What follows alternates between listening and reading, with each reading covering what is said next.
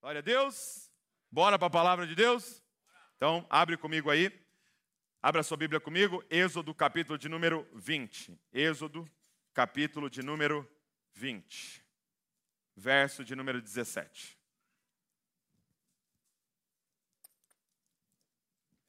Êxodo, capítulo de número 20, verso número 17. Olha só.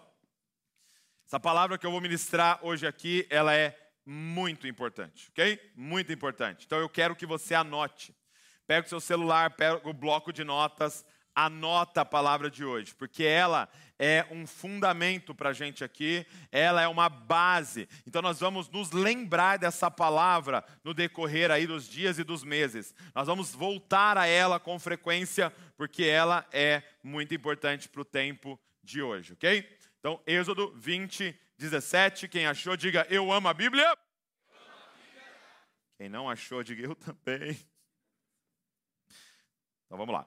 Diz assim: Não cobice a casa do seu próximo, não cobice a mulher do seu próximo, nem o seu servo, nem a sua serva, nem o seu boi, nem o seu jumento, nem coisa alguma que pertence ao seu próximo. Feche seus olhos comigo. Pai, nós estamos diante das Escrituras sagradas, da tua palavra, o qual nós amamos e nós cremos que aqui está as palavras de vida eterna, Senhor. E eu quero te pedir nessa noite, fala com a gente aqui, ministra o nosso coração e que a gente seja transformado pelo poder do Evangelho, pelo poder da tua santa palavra, no nome de Jesus. Amém e amém. Eu estava agora no início do ano nos Estados Unidos e a gente gosta muito de passar um tempo lá na, na, casa de oração e eles têm uma igreja, né, lá na casa de oração, chama Forerunner. E a gente estava num culto de um domingo e, e o, um dos pastores lá, o David Slyker, ministrou uma palavra num tema muito atípico, que a gente não ouve todos os dias. E Deus começou a falar muito comigo nesse tema e eu quero compartilhar isso com você hoje, ok? Nós vamos falar hoje sobre cobiça. A gente acabou de ler o décimo mandamento. Então você sabe que lá em Êxodo, Deus dá para o povo os dez mandamentos, ok? Os dez mandamentos. E então, nós estamos aqui diante do décimo. E o décimo mandamento é esse: não cobice.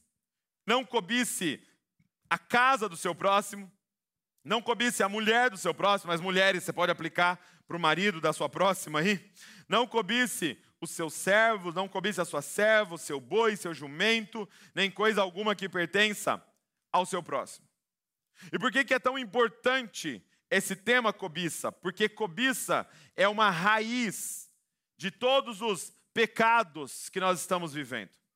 Eu quero que você anote aí uma definição então de cobiça, ok? Anota aí uma definição de cobiça.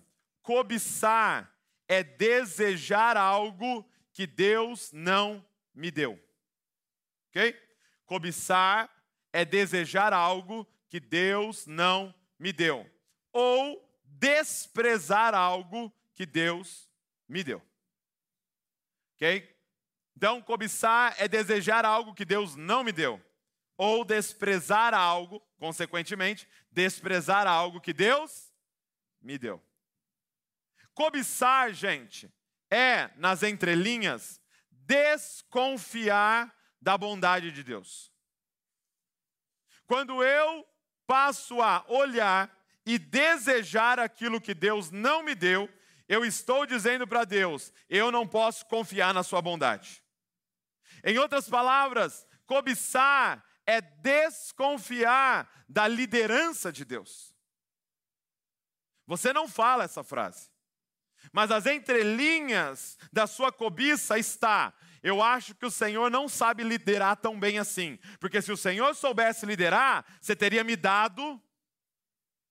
Se o Senhor soubesse liderar, o Senhor não teria me dado essas coisas aí que você me deu.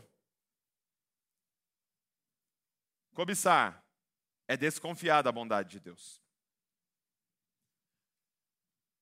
Esse tema ele é tão importante e tão é, crucial para a gente conversar aqui hoje, porque ele tem tudo a ver com o pecado original.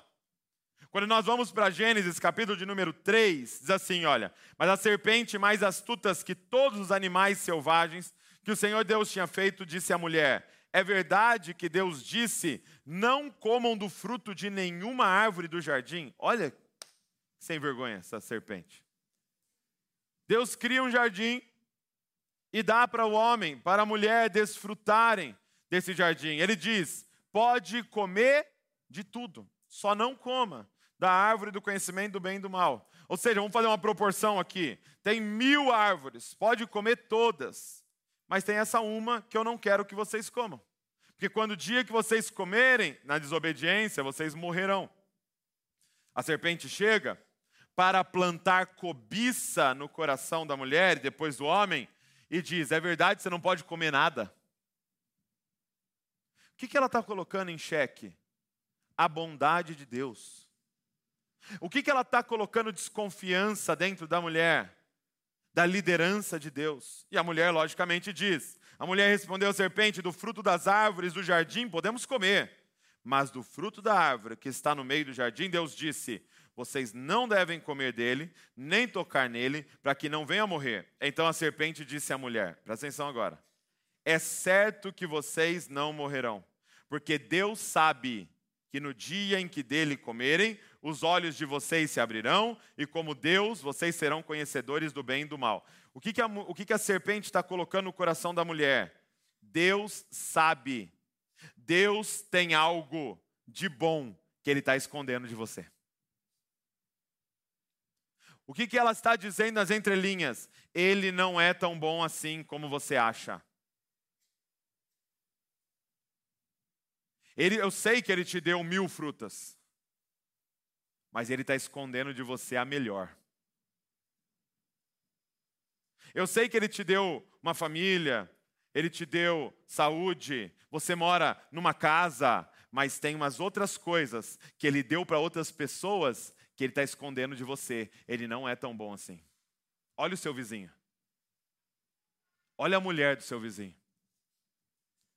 Olha o marido da sua vizinha. Olha o carro que eles dirigem. Olha a empresa deles.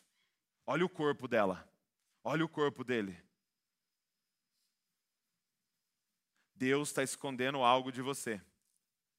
Deus tem um negócio bom, muito bom, que Ele não te deu, porque Ele não é tão bom assim. Essa é a mensagem da serpente, para gerar cobiça no coração da humanidade, para que a gente peque.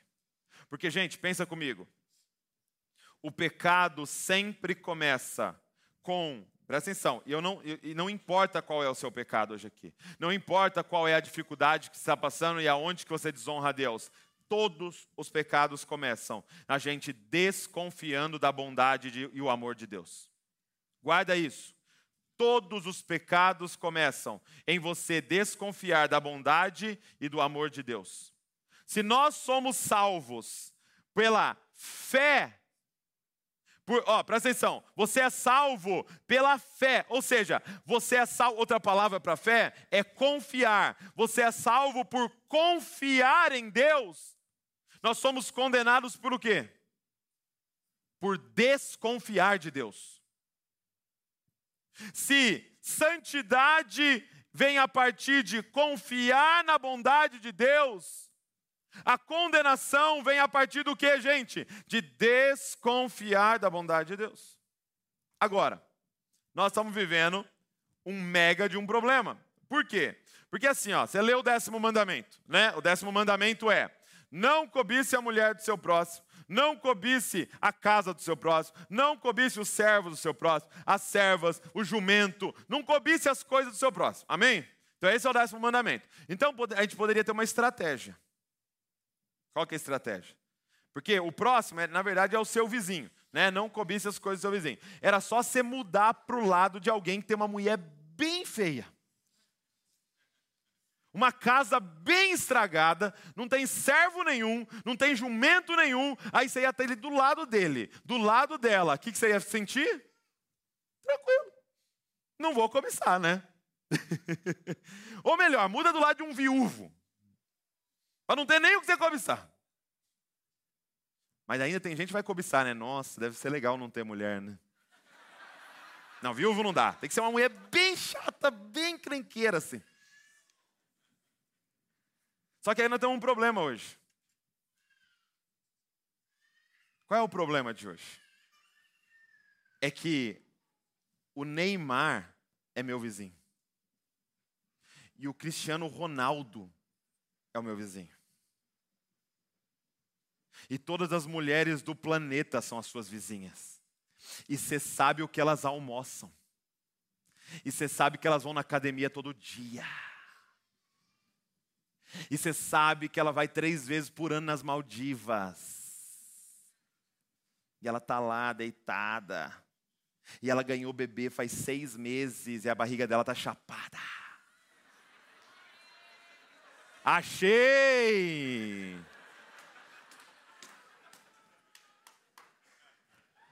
Como é que faz quando o mundo inteiro é, é nosso vizinho? Você entende que isso aqui é um instrumento de cobiça.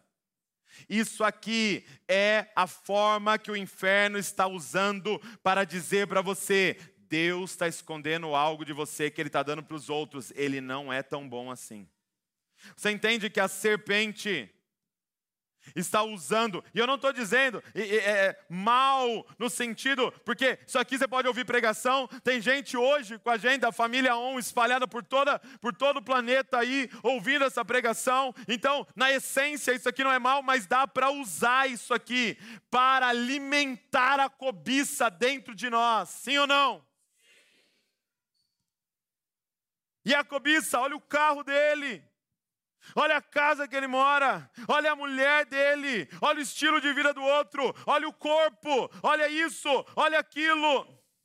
Agora, deixa eu te falar algumas frases da cobiça, para você ir identificando. Frases da cobiça, gente. Elas começam mais ou menos assim, olha.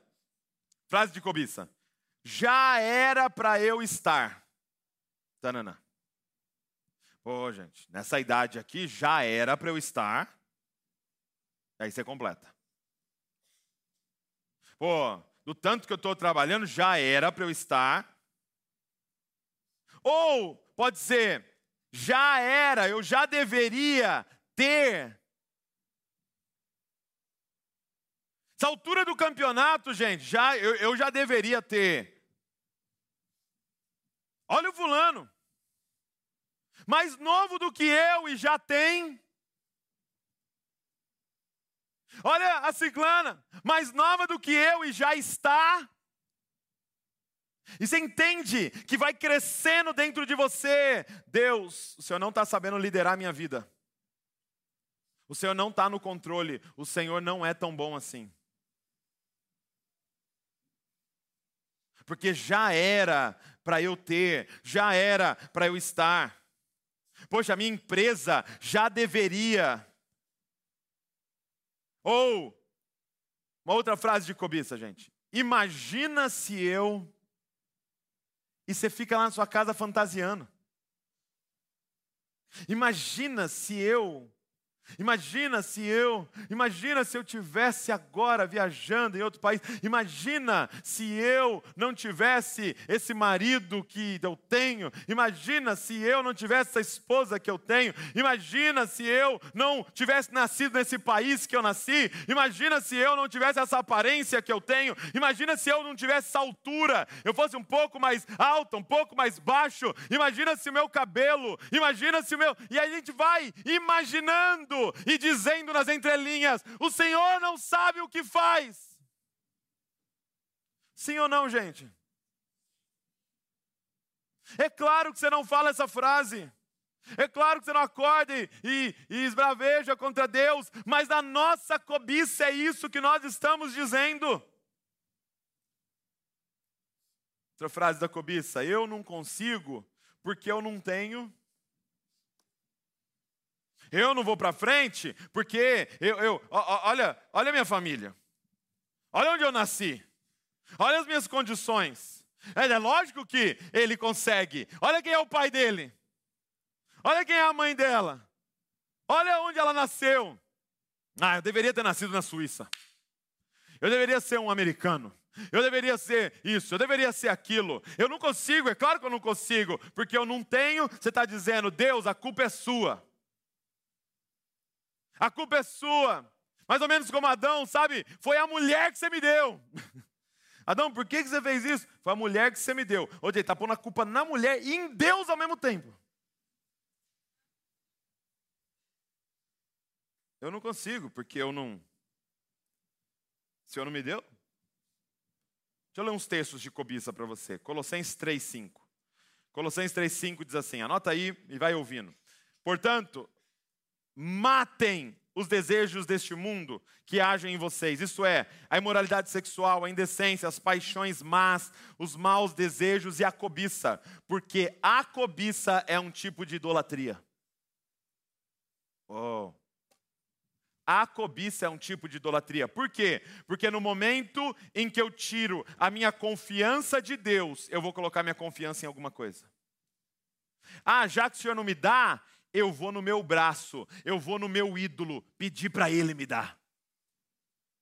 Porque talvez um ídolo seja melhor que o Senhor. Romanos 7, 7. O que vamos dizer então? Que a própria lei é pecado? É claro que não. Mas foi a lei que me fez saber o que é pecado, pois se eu, é, pois eu não saberia o que é cobiça se a lei não tivesse dito, não cobice. Então o que Paulo está dizendo é: a lei é má? Não. A lei ela é como um raio-x. A lei é como uma máquina de ressonância, que você entra lá e ela revela o que está dentro. Então, quando você sai da máquina, você imagina, vim com um papel, está escrito câncer. Aí você fala, que máquina maldita. Não. Ela só mostrou o que estava dentro. Hoje nós estamos passando numa máquina de raio-x aqui. Hoje Deus nos colocou dentro de uma ressonância aqui e está sendo impresso um papel de algo que está dentro de nós, de algo que o sistema desse mundo está conseguindo plantar dentro de nós. Mas a boa notícia aqui é que o médico dos médicos está nesse lugar. E todo aquele que tiver a coragem de reconhecer, submeter, ele está disposto a colocar a mão nisso daí com você porque Ele levou sobre Ele todas as nossas iniquidades, todas as nossas dores, Ele levou sobre Ele e Ele está disposto a nos curar.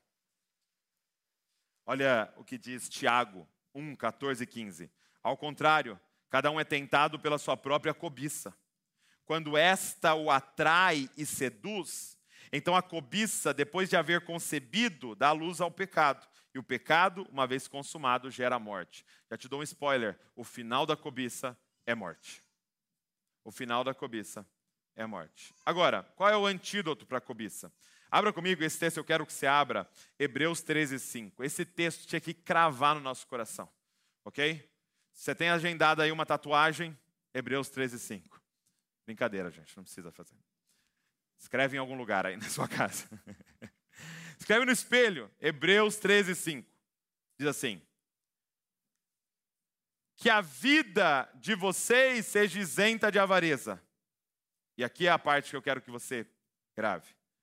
Contentem-se com as coisas que vocês têm, porque Deus disse: De maneira alguma deixarei você, nunca mais, nunca jamais o abandonarei.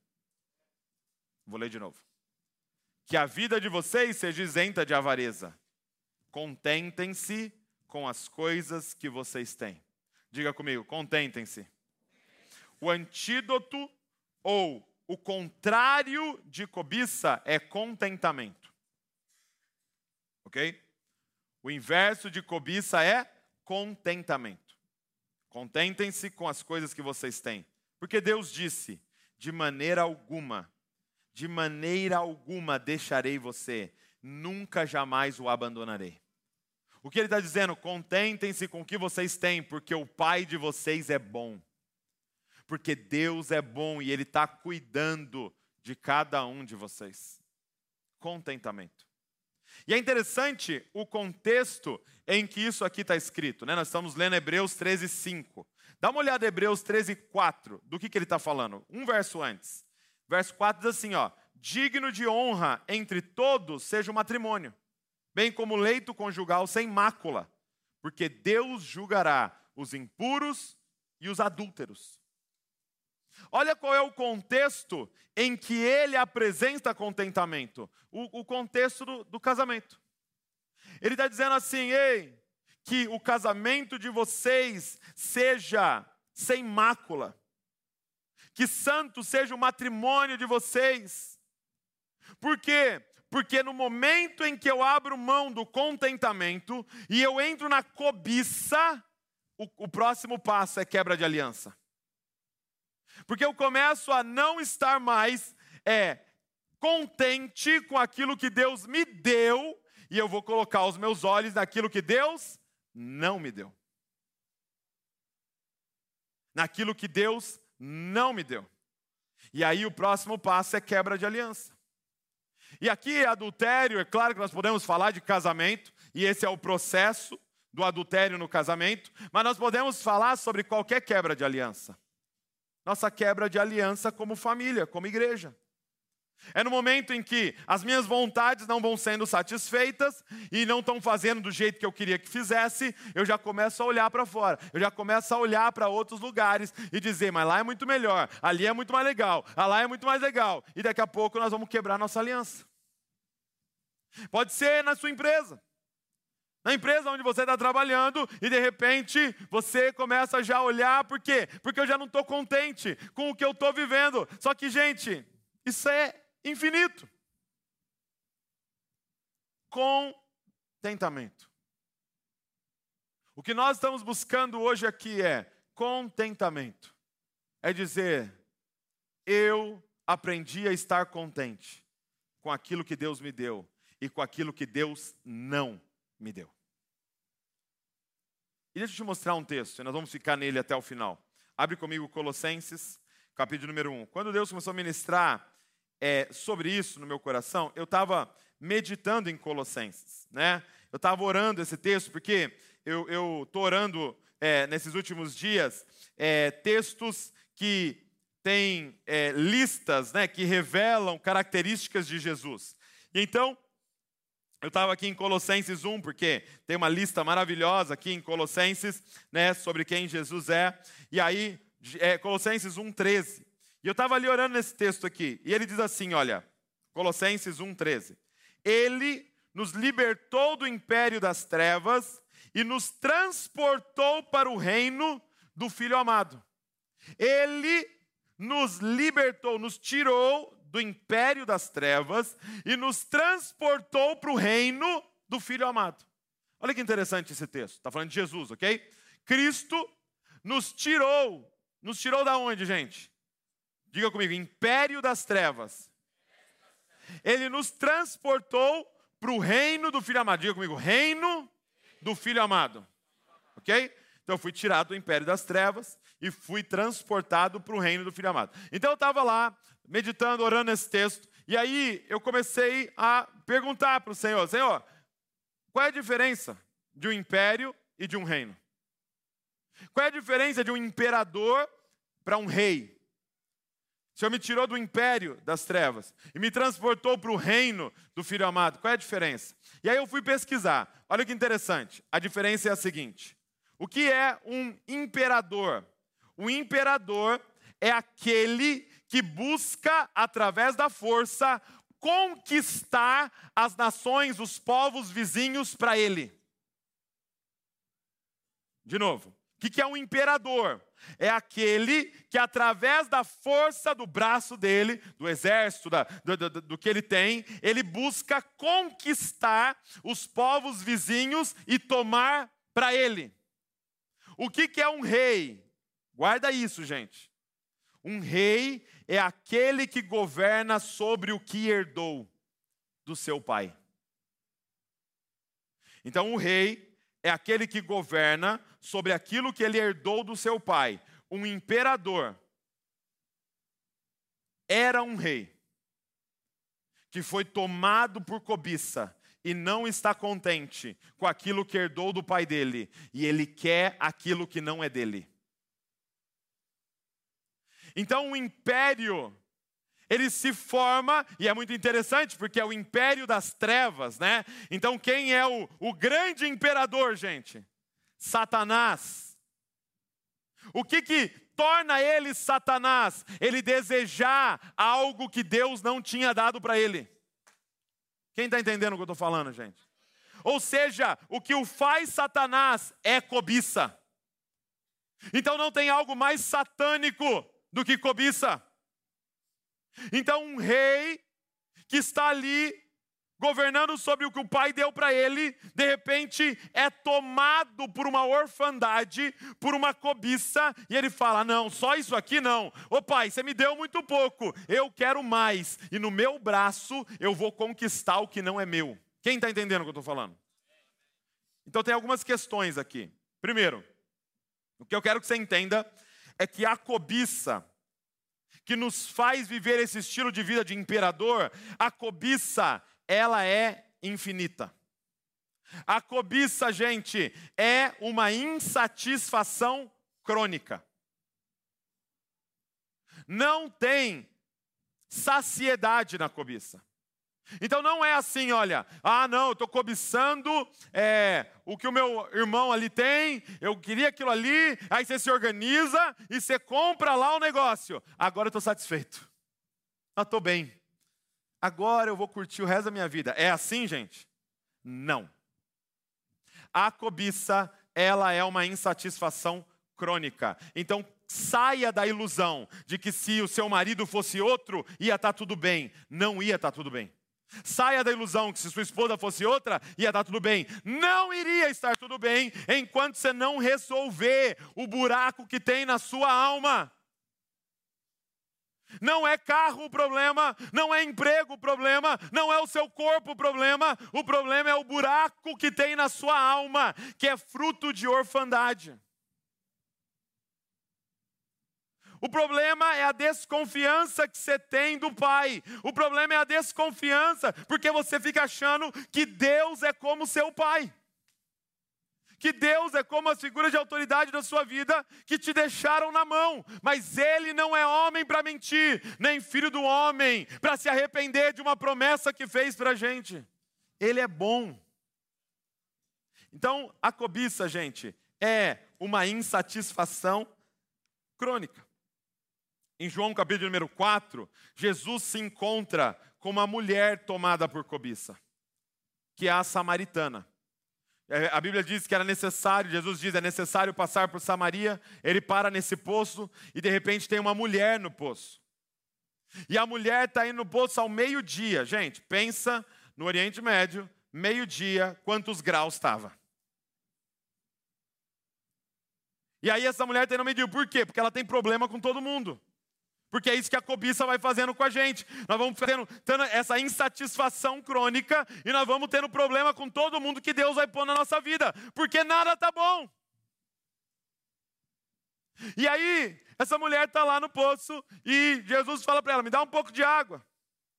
E é linda a ilustração, porque ela está com um cântaro vazio, porque a cobiça faz a gente ter essa sensação que a gente está sempre vazio. E aí ela está lá com o cântaro dela, e ele fala: Me dá um pouco de água, e ela acha estranho. Ela fala: Você é homem, falando com mulher, você é judeu, falando com uma samaritana, né? os povos ali não, eram inimigos e tal. E, e ele diz o seguinte: Mulher, se você soubesse com quem você está falando, você me pediria água, e eu te daria da água da vida, e você nunca mais teria sede que, que ele está falando, gente? Ele está falando o seguinte: eu vim resolver o problema da cobiça no seu coração.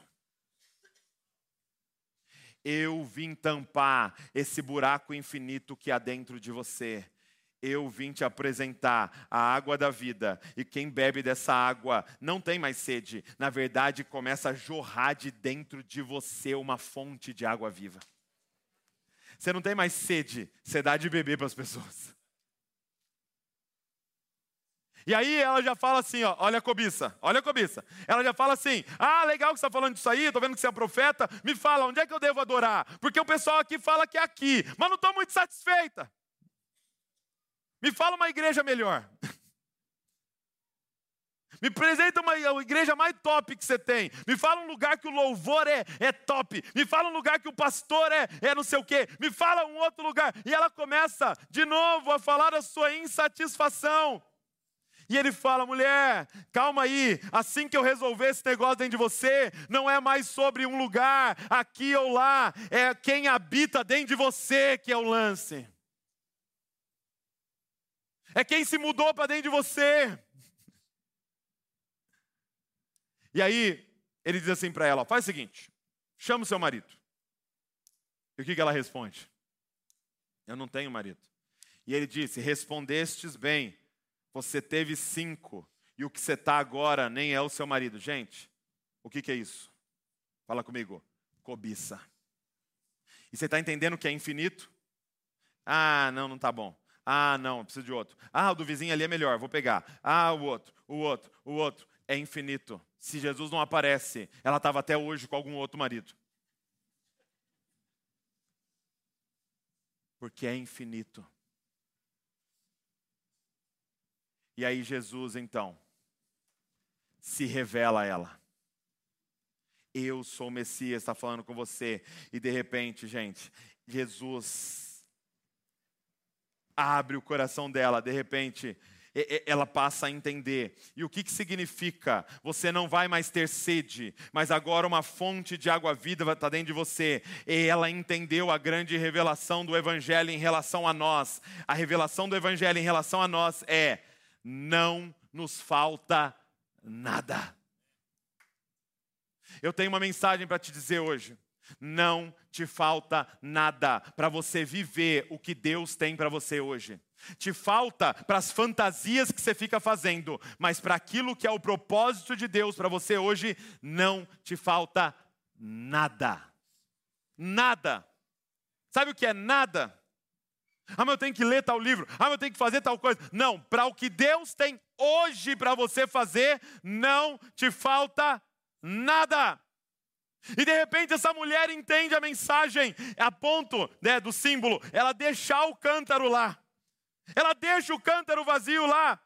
E agora ela sai cheia. Porque ela entendeu. Eu não sou alguém vazio. Eu sou uma fonte. Eu não sou alguém com buraco, eu sou alguém com o Espírito Santo em mim. Então eu não entro nos lugares para consumir algo, eu entro nos lugares para dar. E aí eu estava ouvindo uma ministração do Paulo, pastor Paulo Borges, e ele, ele falou algo que eu nunca tinha reparado, porque ele, Jesus manda os doze discípulos, né? A gente acha que era doze, podia até ser mais. Ele manda esses doze homens para dentro da cidade para comprar comida, antes de falar com a samaritana. Então os doze, doze homens, doze discípulos de Jesus, entram numa cidade com fome para comprar comida e voltam com o quê? Hã? Com comida. Com doze marmitas. Treze, talvez, uma para Jesus. Eles entram lá para comprar comida. Então, olha, olha como eles entram na cidade. É, onde é que a gente pode conseguir aquilo que a gente quer? Porque a gente tem uma fome, então a gente precisa é, que vocês nos sirvam. E aí eles voltam com comida. Uma mulher entra na cidade satisfeita. E ela volta com o quê? Com a cidade inteira. Minha pergunta é: nós estamos tocando em Bragança Paulista? Quem nós somos em Bragança Paulista? Aqueles que estão com fome e pedindo para essa cidade nos dar de comer. Quem nós somos em Atibaia? Nós estamos aqueles com fome que estão lá tentando pegar o melhor lugar que se come em Atibaia? Ou nós somos aqueles saciados que estão entrando na cidade? Ou nós somos aqueles que já entenderam não nos falta nada. Bragança, você não tem nada para nos dar. Nós que estamos aqui para doar para vocês. Quem está entendendo, gente? Não nos falta nada. Agora, o problema do império, o problema do estilo de vida do imperador, o problema da cobiça é que ela vira um, vi, um, um ciclo vicioso. Por quê? Porque o imperador, ele, ele pega o recurso dele, ele pega o tempo dele, ele pega a força dele e ele pega o foco dele e ele coloca tudo onde? Em conquistar o que ele não tem. Por quê? Porque ele está descontente com o que ele tem. Ele não está contente com o que ele herdou. Então ele pega dinheiro, ele pega a força, ele pega o foco dele e o tempo dele para tentar conseguir o que ele não tem. Só que quando eu emprego tudo isso para conseguir o que eu não tenho, eu não cuido do que eu tenho. E o que eu tenho fica cada vez pior. Então, cada vez tem mais argumento no meu coração de que verdadeiramente eu tinha que estar buscando o que eu não tenho, porque olha como é que está o que eu tenho. Então, vamos traduzir isso no seu casamento. Começa a entrar um descontentamento em você em relação ao seu marido ou à sua esposa. E aí agora você deixa a cobiça entrar no seu coração e o seu foco, o seu esforço, o seu tempo começa a ser colocado em olhar para o que você não tem. Só que aí, cada vez você cuida menos do que você tem. E o que você tem fica cada dia pior, porque Deus tinha confiado em você para cuidar do que você tem. E aí o que você não tem, o que você tem, está ficando cada dia pior, e você olha todos os dias e pensa, tá vendo? É isso mesmo que eu deveria estar tá fazendo, e buscar o que eu não tenho. Agora, como é que acorda um rei? Ele acorda pensando: como é que eu pego o dinheiro? Como é que eu pego o tempo? Como é que eu pego é o foco e como é que eu pego a minha força para cuidar do que eu tenho. Ele não acorda olhando para as nações vizinhas, ele acorda olhando para o que o pai deu para ele. E ele passa a cuidar tão bem daquilo que o pai deu para ele, que o reino começa a crescer, não por conquistar o que eu não tenho, mas por multiplicar o que eu tenho.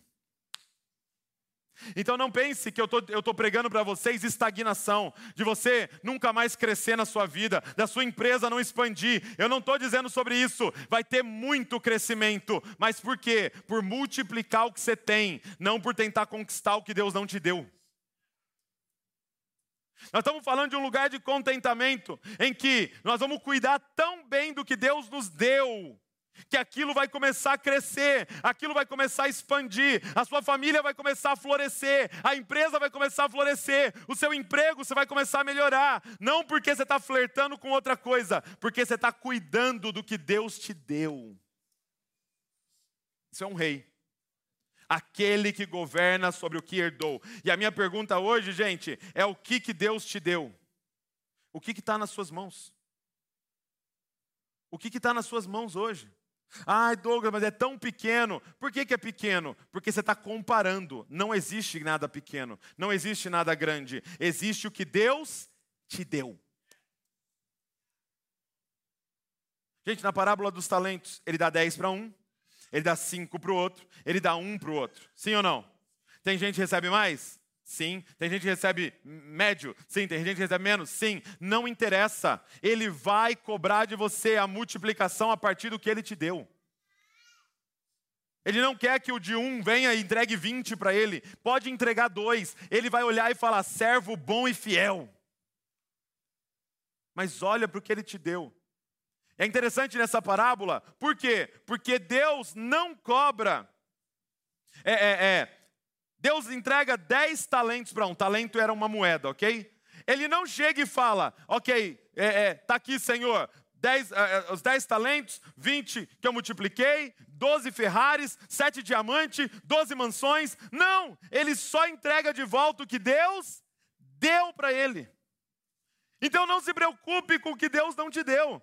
Não te preocupe com o dom que Deus não te deu. Não se preocupe com as habilidades que Deus não te deu, com as pessoas que Deus não te deu, com os lugares que Deus não te colocou. Acorde e vá dormir pensando como eu multiplico o que Ele me deu, o que está na minha mão hoje. Então, de forma muito prática, você está num emprego hoje. E sabe por que as coisas não dão certo? Porque você tem metade do coração lá e metade cobiçando outros lugares. Ao invés de você acordar e falar, eu faço planilha, como eu faço a melhor planilha do mundo. Eu limpo, como é que eu faço a limpeza mais profunda do mundo? Mas você faz tudo meia boca. Porque, ah, Deus não é tão bom assim, me colocou no emprego errado. Deus não sabe liderar, eu estou no lugar errado. É muito doido na parábola, porque ele tem 10 talentos. Ele multiplica 20 e ele fala: servo bom e fiel, porque você foi fiel em 10 talentos, que são 10 moedas, eu vou te colocar para governar sobre 10 cidades. Então tem crescimento no reino, mas por ter sido fiel ao que Deus te deu, não por flertar para aquilo que Deus não te deu, porque terrível coisa é a gente entrar naquilo que Deus não mandou a gente entrar é a gente pôr a mão naquilo que não é e que Deus não nos deu. Porque quando você olha para a história, gente, os imperadores morreram como? Quase que 100% dos imperadores morreram como? Assassinado por aquilo que queriam conquistar, estavam tentando conquistar, ou por aquilo que conquistaram. Levanta-se uma rebelião lá, organiza-se um motim lá e vem e assassina ele. Ei, você vai morrer por estar tá colocando a mão naquilo que Deus não te deu. Para aquilo que Deus não te deu. E quando eu estava nesse texto, o Senhor ministrou algo muito forte no meu coração. Porque nós fomos transportados do império das trevas para o reino do Filho amado. Só tem uma forma de ser rei, gente. Se você é um filho amado. Somente filhos amados se tornam reis. Porque um órfão vai sempre se tornar um imperador. Porque o órfão sempre tem uma desconfiança da liderança de Deus. Um filho amado sabe que o pai dele é um pai de amor. O pai dele é um pai bondoso e sabe a hora de dar e a hora de não dar. Ele confia no pai dele. Você confia no seu pai. Você é um filho amado de Deus, uma filha amada de Deus. Nós precisamos ser curados da nossa paternidade, gente. Deus é o nosso Pai e já nos deu tudo o que precisamos para viver o que Ele tem proposto para nós hoje. E se no futuro ele tem outras coisas para você, fique em paz. Ele vai prover tudo o que você precisa para essa próxima estação da sua vida. E lá na frente, se for para governar sobre 10 cidades, fique em paz. Ele vai te dar capacidade, sabedoria, recurso para fazer aquilo. Mas tudo o que você precisa para hoje, ele já te deu. Há uma fonte de água viva jorrando de dentro de você, não um buraco. Queria chamar o grupo de adoração aqui. Um texto que é maravilhoso sobre isso que nós estamos conversando. É um texto muito conhecido de nós, Salmo 23, que diz assim: Se o Senhor é o meu pastor, de nada eu sinto falta. Se o Senhor é o meu pastor, de nada eu sinto falta. Será que nós poderíamos entrar nesse lugar hoje? De dizer, eu não sinto falta de nada, porque o Senhor é o meu pastor, e Ele é bom, e Ele é perfeito, e Ele é íntegro, e Ele é o meu Pai, e Ele me leva para pastos verdejantes, Ele me leva para águas tranquilas, e Ele me leva na, na, no vale da sombra da morte, Ele passa junto comigo, Ele me leva às vezes na presença dos meus inimigos, mas se o Senhor é o meu pastor, não nos falta nada. Nada. Meu amado, você que está aqui, deixa essa palavra penetrar no seu coração não te falta nada, não te falta nada, nada, nada e nada. Você tem a cor da pele que Deus deseja que você tenha, você tem a altura que Deus deseja que você tenha, você tem a estrutura que Deus deseja que você tenha, você tem o cabelo que Deus quer que você tenha, e você nasceu na cidade que era para você nascer, na família que era para você nascer, e até mesmo a sua história Ele vai usar para a glória dele. Ei, não te falta nada. Se o Senhor é o nosso pastor, não vai nos faltar recursos. Se o Senhor é o nosso pastor, não vai nos faltar alimento. Se o Senhor é o nosso pastor, não vai nos faltar unção, não vai nos faltar dons e habilidades. Mas se o Senhor é o nosso pastor, também não vai nos faltar doenças, não vai nos faltar dores, não vai nos faltar provações, não vai nos faltar traidores do nosso lado, não vai nos faltar vale da sombra da morte, não vai nos faltar inimigos para sentar à nossa mesa, não vai nos faltar nada, porque o nosso pastor é bom. Você já deu vacina nos seus filhos? Já deixou seu filhinho de um, dois anos tomar injeção? E você é um pai bom permitindo dores do seu filho. Imagina o nosso Pai Celestial, meu irmão. Ele sabe quando a gente precisa de um traidor do nosso lado, Ele sabe quando a gente precisa de um vale da sombra da morte, Ele sabe que às vezes Ele tem que fazer igual com Jó: Satanás, vem aqui, dá uma olhada no meu servo lá. Já reparou que não foi Satanás que puxou o assunto, que foi Deus que puxou o assunto? Você viu, Douglas? Você viu o que eu estou fazendo lá na igreja? Você viu? Fala, pô Deus, para que puxar o assunto? Nos faz invisível. Mas como é que a gente vai poder terminar dizendo: Eu te conhecia de ouvir falar, mas agora os meus olhos te veem? Não nos falta nada. É lindo para mim, Filipenses 4:11, Paulo falando isso. Paulo, como, como salmista, dizendo: Digo isto, não porque eu esteja necessitado, porque aprendi a viver contente em toda e qualquer situação. Sei o que é passar necessidade, sei também o que é ter em abundância. Aprendi o segredo de toda e qualquer circunstância, tanto de estar alimentado como de ter fome, tanto de ter em abundância como de passar necessidade. Tudo posso naquele que me fortalece. Será que nós podemos dizer isso aqui hoje, igreja? Tudo posso naquele que me fortalece. Eu posso passar necessidade e eu posso ter em abundância. Tudo podemos naquele que nos fortalece. Tu és bom, Senhor, e a tua fidelidade dura para sempre. Tu és bom, Senhor, e eu te agradeço pelo que eu tenho e pelo que eu não tenho, Senhor. Obrigado, Senhor. Nós confiamos em Ti. Que é doido é que Paulo está escrevendo esse texto de uma prisão. Paulo está escrevendo esse texto, provavelmente com o seu corpo todo machucado.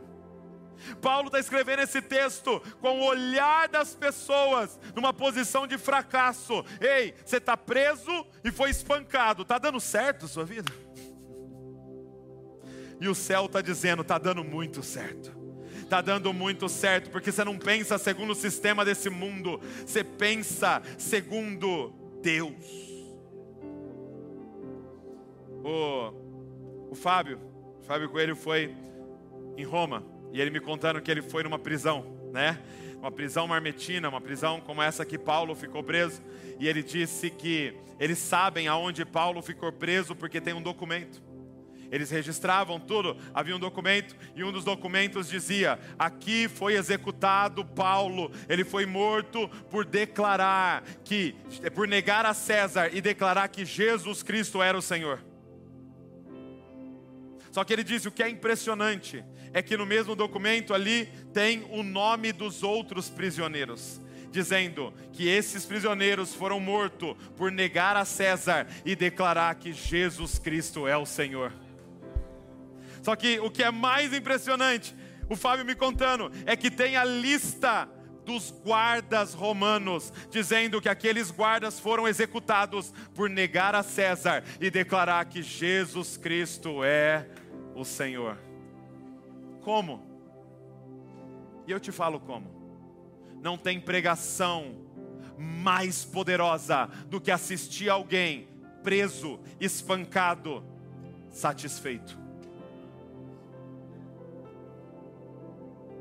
Não tem pregação mais poderosa do que ver alguém passando por uma grande tribulação e você olhar no rosto dessa pessoa e esse rosto continua brilhando, porque não tiraram dele o que realmente importa, a presença de Deus. Era Paulo dizendo: Eu estou liberto, eu tenho Deus, eu estou aqui, eu tenho Deus. No mais alto monte ele está lá, no vale mais profundo ele está lá, até no profundo do mar ele estaria lá, em todos os lugares ele nunca me abandonou. Então aquela expressão de satisfação, ah,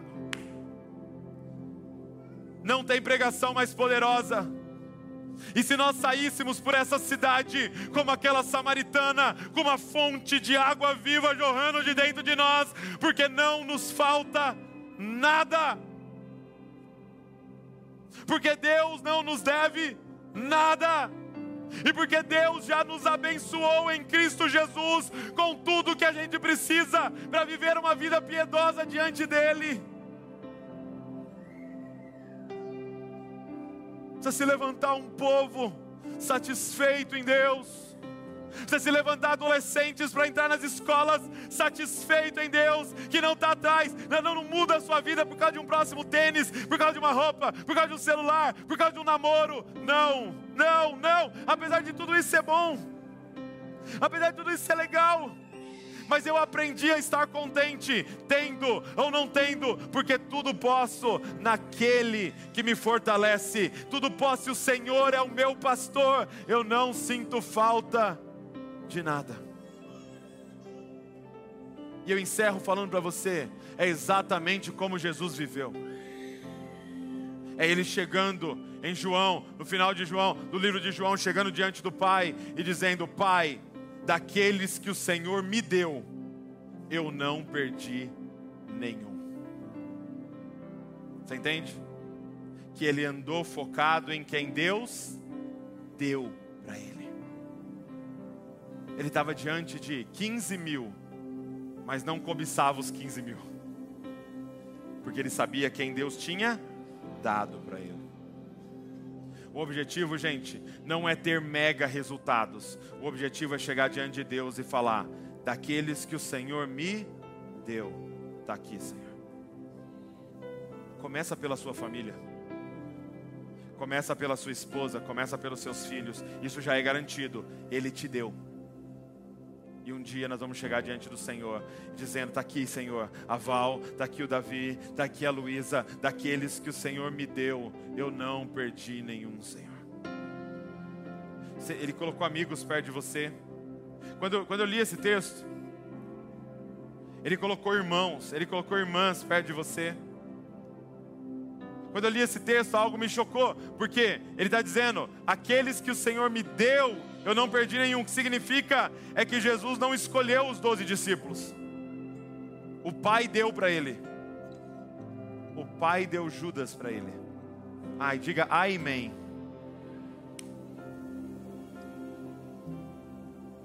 Significa que ele não ficou pedindo currículo. Me dá currículo, me dá currículo. Para ver quem vai ser meu amigo. Para ver quem vai ser meu irmão. Deixa eu ver você. Não, não, não. Você não. Você não. É você. Vem você. E ah, eu acho que você vai dar certo. E eu, ah, não estou gostando. Troca. Não. Ele não escolheu. O pai deu para ele. Então você imagina. O pai dando para ele Pedro. Aí você fala: Sério, Jesus? Fala, sério, pai? Pedro? Aí o pai dá para ele um cobrador de impostos. Mateus e dá para ele um zelote que queria assassinar cobrador de impostos e fala: e põe todo mundo para dormir junto, na mesma tenda, e manda de dois em dois. Mas quem que eu junto? Junto o zelote e Mateus, para ir de dois em dois, porque o Pai é bom e Ele sabe o que Ele está fazendo. Eu e você estamos aqui porque Jesus não perdeu só o que o Pai deu para ele. E ele, como um rei, cuidou tão bem do que ele herdou, que esses multiplicaram, multiplicaram, multiplicaram. E eu e você, dois mil anos depois, estamos reunidos em Bragança Paulista e espalhados aí por toda parte, adorando o nome de Jesus Cristo, porque ele não perdeu quem o Pai deu para ele. Então o objetivo não são grandes resultados, é você ser fiel com o que Deus fica de pé no.